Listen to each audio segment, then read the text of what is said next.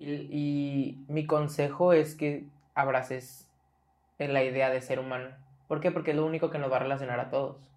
Como artistas somos bastante diferentes y somos muy diversos y eso está increíble, pero como humanos todos pensamos lo mismo, sentimos lo mismo, eh, nos pasan los mismos problemas. Bienvenidos a este espacio creado por bailarines para bailarines, dedicado a ti, amigo artista o a cualquier involucrado en la comunidad de danza hispanohablante. Nos sentamos a platicar con las personalidades que han generado un impacto en la comunidad dancística y a través de su experiencia nos comparten temas de interés como historia de la danza, culturas y su evolución, comunidad, música, pedagogía y gestión cultural, áreas de oportunidad en el país y en el extranjero, finanzas, salud y nutrición. Puedes estar de acuerdo o no con la información que nos comparten, pero estamos seguras de que esto servirá para enriquecer tu conocimiento y romper límites en la escena y en la vida. Bienvenidos a otro episodio de En la escena. El día de hoy estamos súper contentos de recibir a Jorge Espinosa. Quienes ya lo conocen están igual de emocionados que nosotros, quienes no se los presento, aunque lo consideramos algunos como un bailarín joven o de, de la nueva generación y demás, realmente es que tiene demasiado que aportarnos, es un súper artista, creo que se ha ganado el cariño y respeto de todos nosotros por todo lo que ha creado. Entonces el día de hoy la verdad es que nos llena de honor tenerte aquí, Jorgito. Les voy a platicar un poquito de tu semblanza antes de empezar con esta entrevista. Mm. Para quienes no te conocen todavía, sepan un poquito más de ti, pero de verdad que estamos súper contentos. Gracias por aceptar esta entrevista, gracias por estar aquí con nosotros. Etc, etc. Empezamos.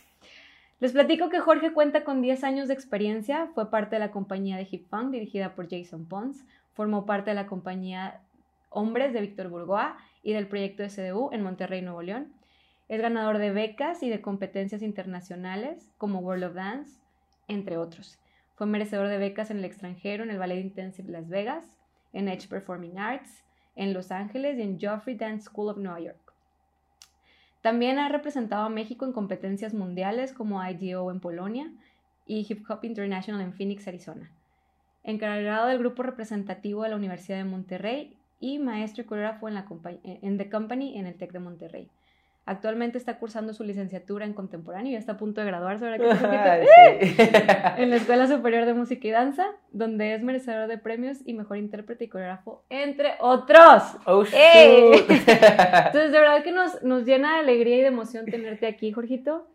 Este, sé que a lo mejor esta entrevista se siente como medio awkward, pero la verdad es que te voy a platicar como pudiéramos platicar en cualquier café y te quiero hacer ciertas preguntas que creo que nos va a aportar muchísimo a, la comunidad, a esta gente que también está como en este proceso creativo y demás, porque si algo te caracteriza es esa parte, ¿no? Entonces, antes de todas las preguntas como técnicas y demás, quiero que nos cuentes un poquito de quién es Jorge, dónde empezó Jorge, o sea, por qué nació este amor al, a la danza, este, así a grandes rasgos, sí, o sea, ¿por qué ahorita estás aquí? ¿Por qué te dedicas a lo que te dedicas? ¿Qué es lo que, que te ha movido para, para esta historia, ¿no? Ay, wow.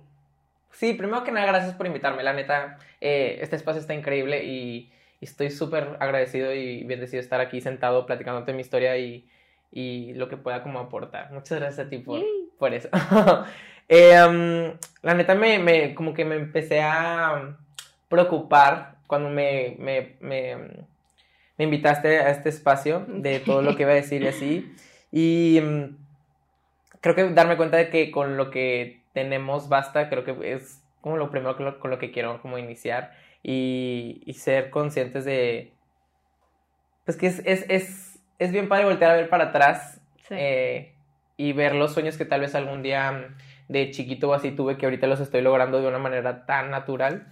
Em, y sí, cuando me preguntas, o sea, ¿de dónde inicié? Yo, pues mi mamá baila, mi mamá es, es maestra, es, es bailarina y fue como para mí muy natural llegar a involucrarme con, el arte, teniendo como ese ambiente, ¿no?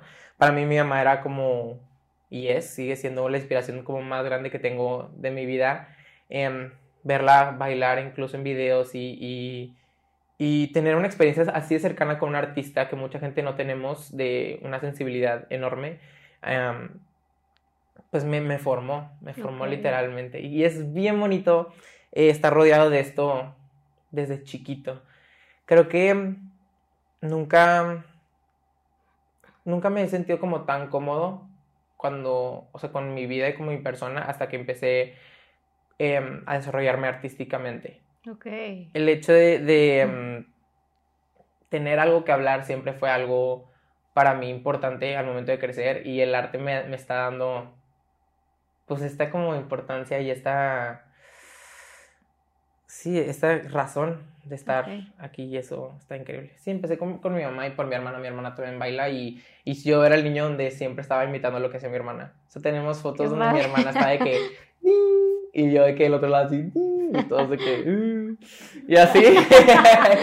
Pero em, yo quería hacer todo lo que ella hiciera y y es bien chistoso porque de chiquito, o sea, el momento donde tú empiezas a aprender o a darte cuenta que eres bueno en algo es como algo eh, huge. Porque cuando la gente empezaba como a verme y decir que, ay, es el niño que baila.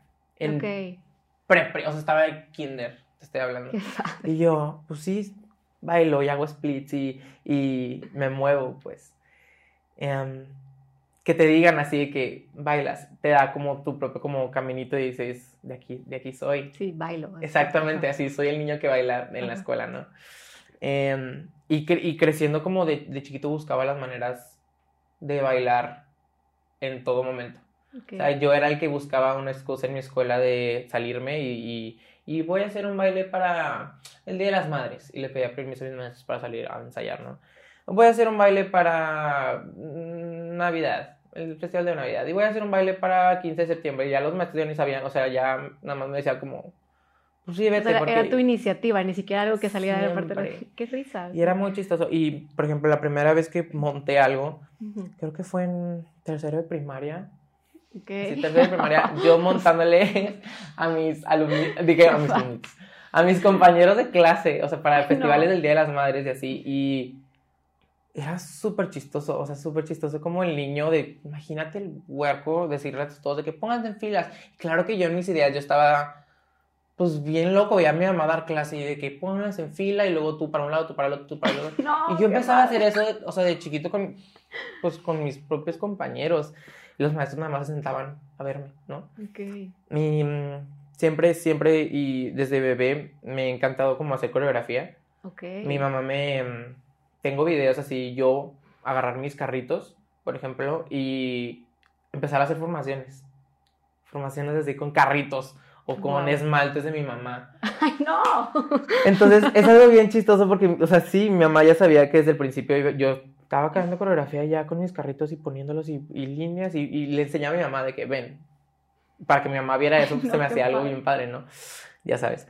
Entonces, así le que ponían una canción y ya ponía de que todos mis carritos así en líneas, en filas, en, en huecos. Entonces, mi jugar era bailar. Y eso está súper padre. Desde chiquito como... Sí, nunca lo, sentí como algo que, que, tenía que hacer o que me, me lo... Em, como me lo... Impusieran. Impusieran, exacto, para mí era jugar completamente. A ver, y, y, duda, o sea, desde chiquito tú dijiste, voy a dedicarme a bailar, o sea, o realmente sí hubo un proceso ahí en el camino en donde a lo mejor tú te considerabas que ibas a dedicarte a otra cosa, pero te gustaba bailar, o, o cómo fue? Creo que me, me gustaba mucho la atención. Ok. y es algo muy cierto, la neta. Eh, quería ser artista. Me gusta muchísimo la actuación. Es algo que amo. Y me gusta mucho cantar. Y al principio em, empecé con clases de canto, baile y actuación y modelaje y cosas así. Niño estrella, ya sabes, como siempre. Eh, que mucha gente inicia con eso, ¿no? Y, y, obviamente a bailar, ¿no? Em, yo quería, quería ser como una estrella. O sea, quería hacer lo que fuera, pero quería dedicarme como a, a este como ambiente artístico, ¿no? Mi hermana estaba en sus clases de baile y todo, y, y cuando me enteré que, que, había clases de esto, de canto, baile, actuación, dije... De aquí soy. Hola.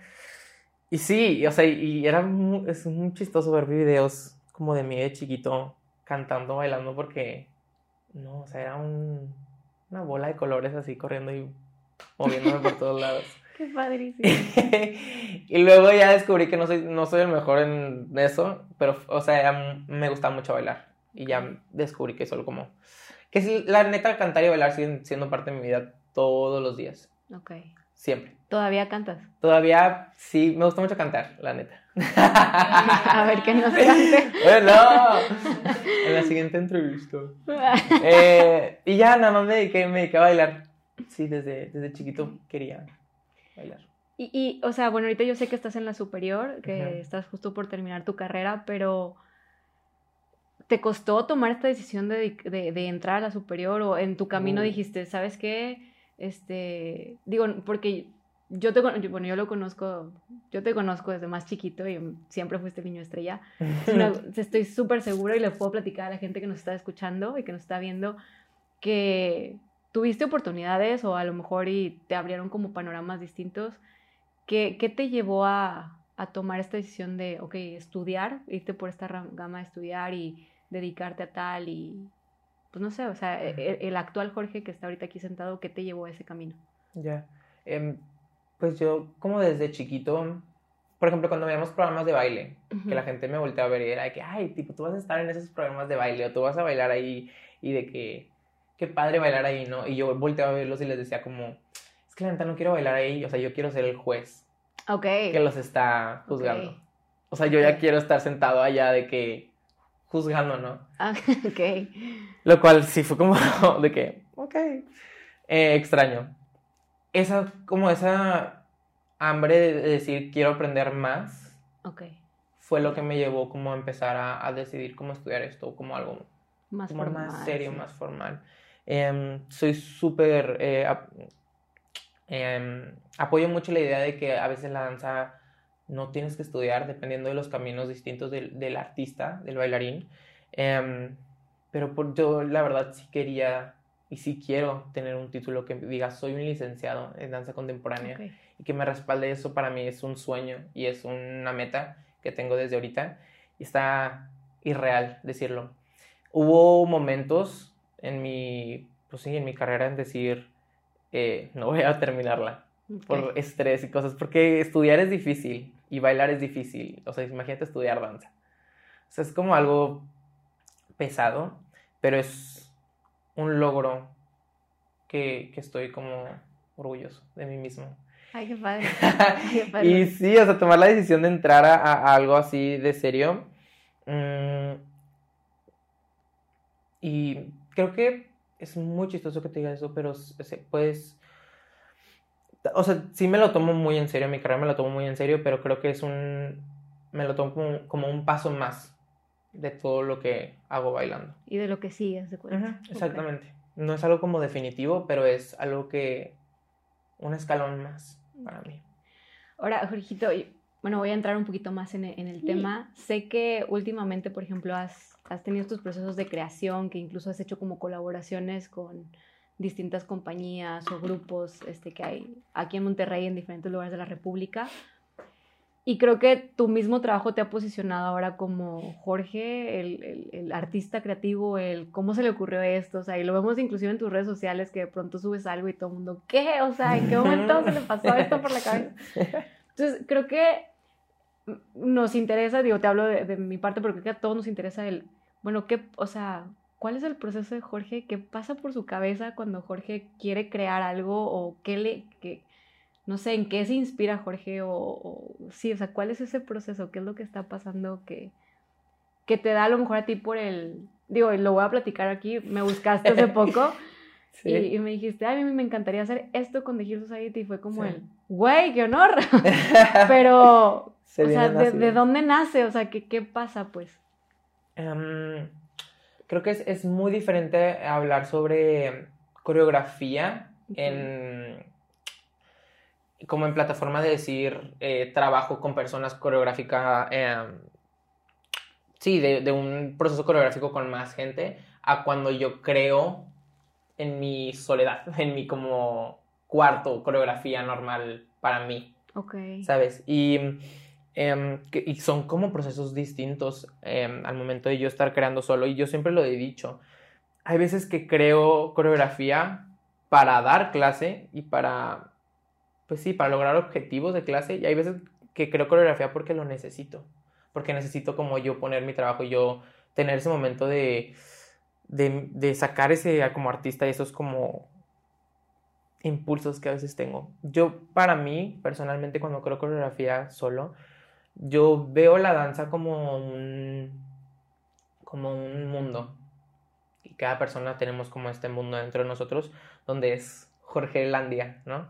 donde me la paso caminando y viendo, se va a escuchar muy raro, va a seguir conmigo en, esta, en este trip, pero eh, ¿qué, tantas, ¿qué tantas personas puedo conocer en esta ciudad que me estoy creando en mi cabeza? Ejemplo, em, sí, o sea, por ejemplo, cuando bailo, cuando conocí en Locking, eh, que yo me imagino, yo me imagino a este Jorge abuelito muy divertido con su bastón, que batalla al caminar, pero que le encanta moverse con su traje amarillo así, su gabardina increíble. Increíble. Y es como eh, em, no solo pensar en, un estilo de danza, sino en crear a este ser humano, a este personaje que yo voy conociendo en el camino, en esta ciudad, ¿no? Que me estoy creando.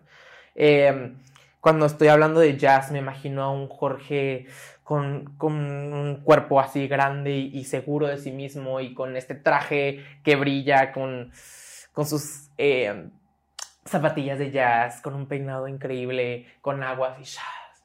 Em, soy muy detallado con, las cosas que, con las personas que conozco adentro de esta, de esta cabeza, ¿no? Y así me, me la paso con todos. En ballet yo resulto ser un príncipe y lo trato de de, mm, pues sí, de crear lo más perfecto que se pueda para el estilo, ¿no? Eh, cuando estoy bailando hip hop, cuando estoy bailando salsa, cuando estoy bailando lo que sea. Estoy hablando sobre estilos. Cuando, cuando me mm, empiezo como a crear coreografía, inicio sobre, sobre este personaje que, que estoy tratando de crear o conocer en, en el viaje y me obsesiono, me obsesiono muchísimo con cómo haría esta persona el trabajo se lo dejo a él o a ella em, que haga por mí las cosas. Y de chiquito las cosas se llevan más por estilos de danza, pero ahora se van, veas muy grande el, panorama, ¿no? Hay coreografía que he creado por personas, no sé, chuecas, por ejemplo. Ok. O sea, que ya siempre esté chueco una persona, entonces, ¿cómo esa persona podría crear coreografía solamente chueco? Una persona que está obsesionado con los números, por ejemplo. ¿Cómo puede una persona traumada por los números tener como estas como, ya no solo de estilo, sino de situaciones en general de la vida que, que estos personajes me pueden enseñar a mí. A ver, y una pregunta, o sea, por ejemplo, ¿esos personajes es porque conociste a alguien que de pronto le encontraste esa mm. cualidad y luego tú la, tú la, como la seguiste, o sea, no sé, le seguiste como generando detalles a esa persona o, o realmente fue algo que de pronto estaba Jorge sentado y se imaginó a alguien que le gusta, o sea, como que, que, ¿cuál es, qué pasa en eso? Creo que es, una combinación de los dos. Em, fui entrenado desde muy chiquito por Jason Pons. Em, y él, él, nos contaba mucho de que al momento de estar en clase debe, debemos ser la persona que está enfrente. O sea, debemos ser el maestro, ¿no? Y yo me obsesioné con esa idea de decir, ok, por ejemplo, si tengo mis maestros de siempre, que han sido toda la vida, pues Dulce Cházaro, Carlos Ochoa, Andrea Báez, eh, Cartón, Vivo y Cartón, Marisa García. Eh, yo los volteaba a ver y no solo pensaba en cómo em, bailan, sino qué es lo que piensan y cómo se desarrollan y cómo, y cómo ellos son un personaje para mí y yo y cómo se veían en mi cabeza. Yo tenía una versión de todos en mi cabeza. O sea, yo tenía como una idea así bien loca de, de todos, de, de, cada persona que conocía de chiquito y de, de mis maestros de ballet, por ejemplo. Em, y yo los empezaba como a... Em, como cuando tú dibujas un anime o un cómic. Ok. Yo siempre he pensado con los bailarines como, como superhéroes. Siempre. Y, y, y es bien interesante, o sea, ver... Eh, em, tener ese superpoder que, por ejemplo, para mí, yo veía a Carla Ochoa de chiquito, que aquí está. Eh, sí, aquí está. Y yo veía cómo hacía los, o sea, los hits en popping y para mí era un superpoder. Entonces, yo cómo hacía que ese personaje de la superheroína de Carla Ochoa, Popper, cómo lo podía yo crear en mí, hace cuenta. Y cómo podía conocer ese, esa Popper superhéroe en mi cabeza y, y cómo, cómo yo creo mi propio personaje sobre eso. Entonces, creo que es una combinación de las dos cosas, o sea, de de que nacen los personajes de personas de fuera en versión Jorge, universo de Jorge, y hay personas que realmente ya nada más, pues creo. Tal vez suena como un poquito muy loco. No, no, está padrísimo, la verdad está súper padre. Eh, sí, es, es, es, es, es muy chistoso, la neta. Y, y de chiquito tal vez no lo hacía como súper consciente, pero, pero ahora lo, lo, veo consciente y no sé si te acuerdas de Mystique, la de X-Men. O sea, para mí la danza es eso. Para mí yo soy esa persona. Y yo puedo, o sea, entre más personajes y no solo físicamente me pueda ver, sino pensar como estas personas y tener como este superpoder de entrar en, en diferentes personajes, para mí es lo que me hace mi esencia, por ejemplo. Ok, y, y por ejemplo, digo, indagando un poquito más en el tema, hay o sea, sí existen momentos donde Jorge se queda en blackout y dice, hoy no, no mm. puedo crear, o sea... Mm.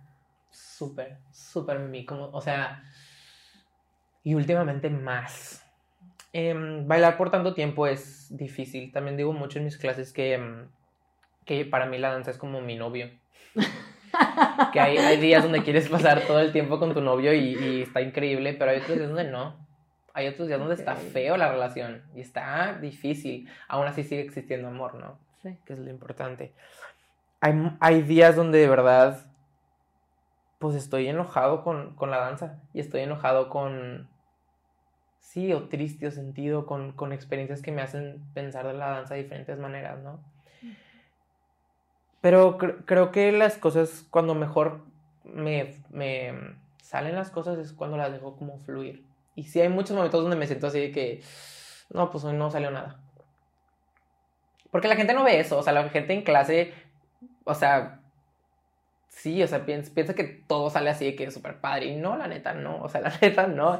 Intentamos ser lo mejor posible con lo que tenemos, pero hay días donde no. Ok.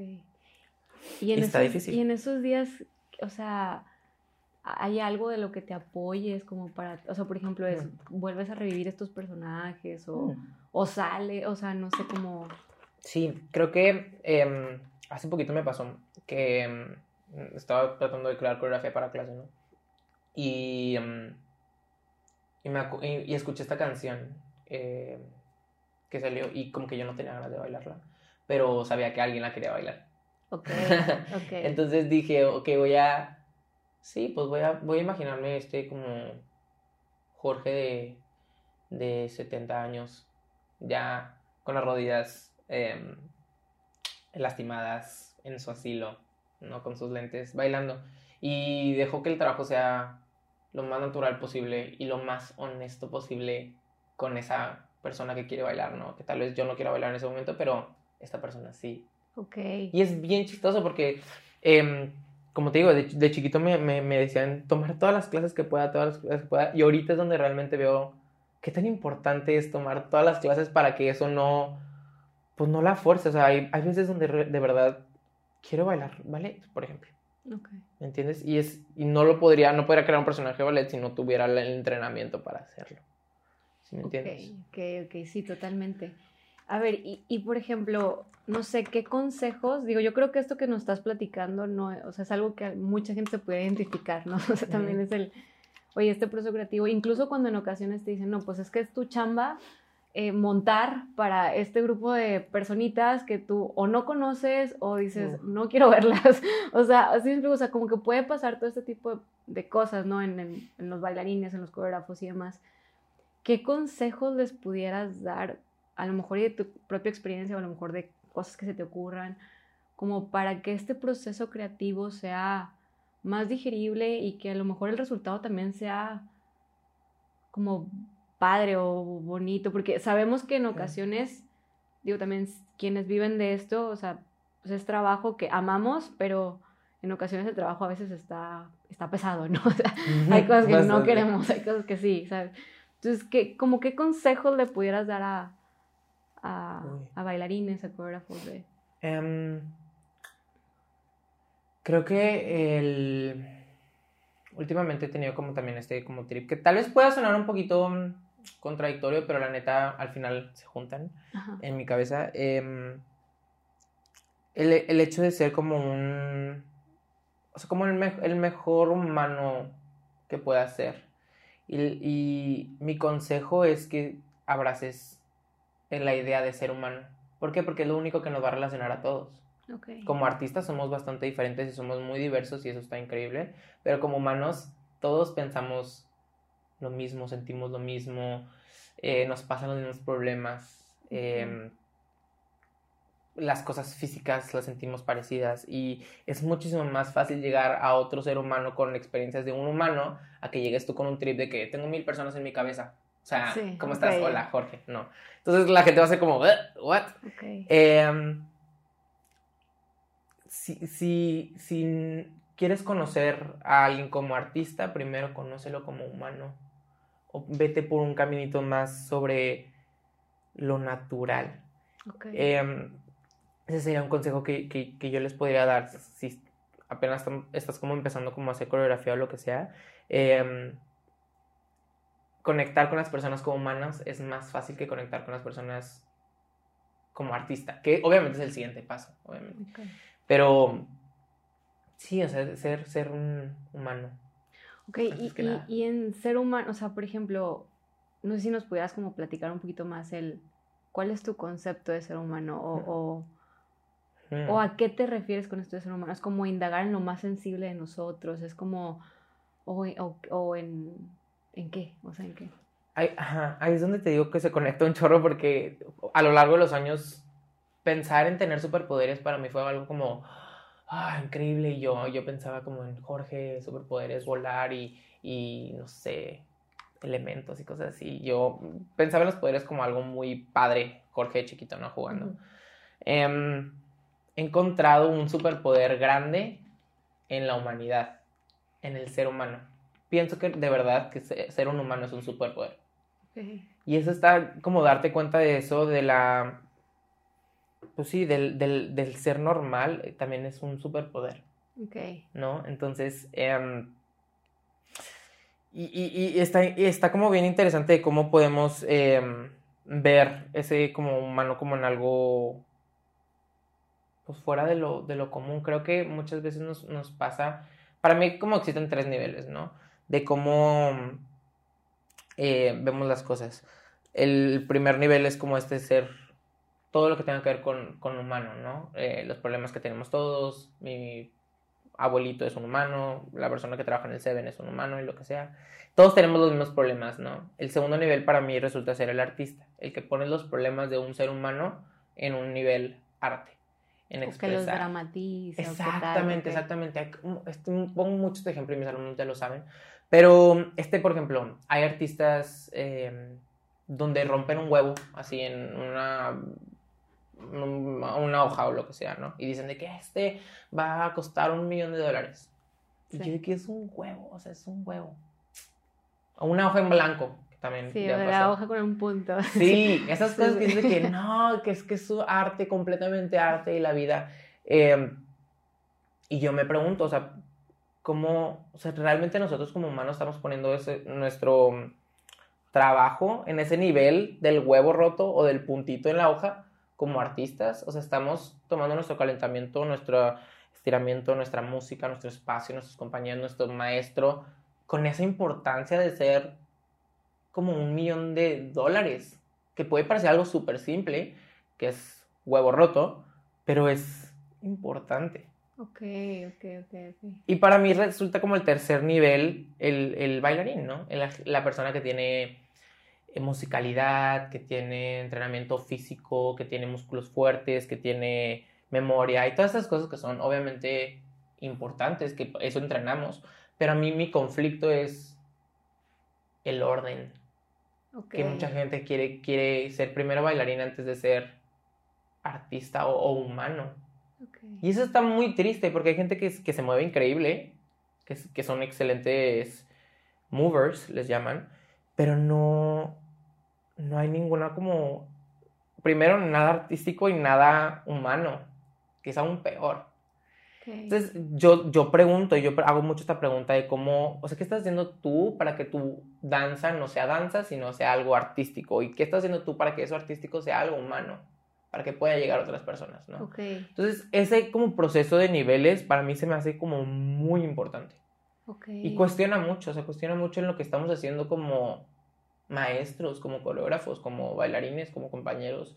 Em, ¿en, qué, ¿En qué etapa vas de esta como rango que... Wow, sí, no, está súper, totalmente, totalmente. Sí, y a ver, y ah, también como nada más para enfatizar un poquito. Y yo hablo mucho, o sea, me estás preguntando y yo así me estoy yendo de que... No, y me encanta porque aparte yo soy tipo cajitas, o sea, yo, yo, yo vivo de cajitas, entonces soy súper estructurada, entonces trato de ponerle el paso uno, paso dos. está bien interesante esto porque a mí también me sacas como el... ¿Sabes? Pero ser humano es algo muy padre, o sea, es que oh, ser humano también es el decir, me voy a dormir y ya me voy a quedar dormida porque es lo que hacemos los humanos y ponerlo como en un nivel, es lo que quiero hacer, quiero dormir, me voy a subir al escenario y me voy a dormir. No, y creo que, o sea, bueno, yo como tratando de aterrizarlo tantito y a lo mejor alguien podrá como identificarse con esto. O sea, creo yo que también como de las cosas más banales que hacemos los humanos, como literal, tus necesidades de comer, dormir, o sea, Respirar. pueden ser también un punto de inspiración súper padre para igual y dramatizarlo o no dramatizarlo o tal, pero generar arte con eso y de ahí ya ahora es exponenciar lo que con técnica, que con música, que tal. Exactamente. Puedes crear demasiadas cosas con lo normal, que para mí lo normal es un, es un superpoder, ¿no? Qué padre, sí. Y eso está bien padre, o sea, respirar, respirar como un humano, estar sentado, voltear a ver al momento de bailar, que, que no nos damos cuenta de esas cosas que tenemos como humanos, que ya tenemos integrado en nuestro sistema, pero no las ponemos como a la belleza del arte, ¿no? Ahora te quiero preguntar en un ejemplo así como súper específico. A ver, ejemplo va a ser, eh, Jorge escucha una canción, se sienta en donde, whatever, y, y, y, es la canción la que te mueve, es el personaje con la canción detrás que te mueve, o sea... Creo que cambia siempre. Ok. Porque, son, porque, porque humano. Sí. ¿No? Porque no siempre las cosas van a resultar de la misma manera, dos, o sea, no siempre va a ser el proceso igual. Sí, sí eso es lo que me da, me, da como... O sea, no es que las cosas sean diferentes cada vez, si hay cosas que me funcionan, si las hago, sí, pero también me da emoción el hecho de que siempre sean las cosas diferentes y que inicien de un, de un estímulo diferente, que puede ser la música, que puede ser ver a alguien bailar, imaginarte con esa persona, eh, puede ser algo que tal vez ya estás haciendo pensando en, no sé, estar sentado al momento de crear cosas, de que es que me, me, estoy parando y tal vez no tienes que estar parado, al momento de siéntate, ah, estoy sentado, pues, ah, mira, voy a usar esto. Y, y respondiendo eso, pues sí, siempre es diferente. Y eso es lo que me mantiene como también agarrado así con el baile, porque de tanta, mm, sí, pues diferente posibilidad y diferentes caminos que puedes llegar para lograr un resultado final, me resulta muy interesante. Ok, padrísimo.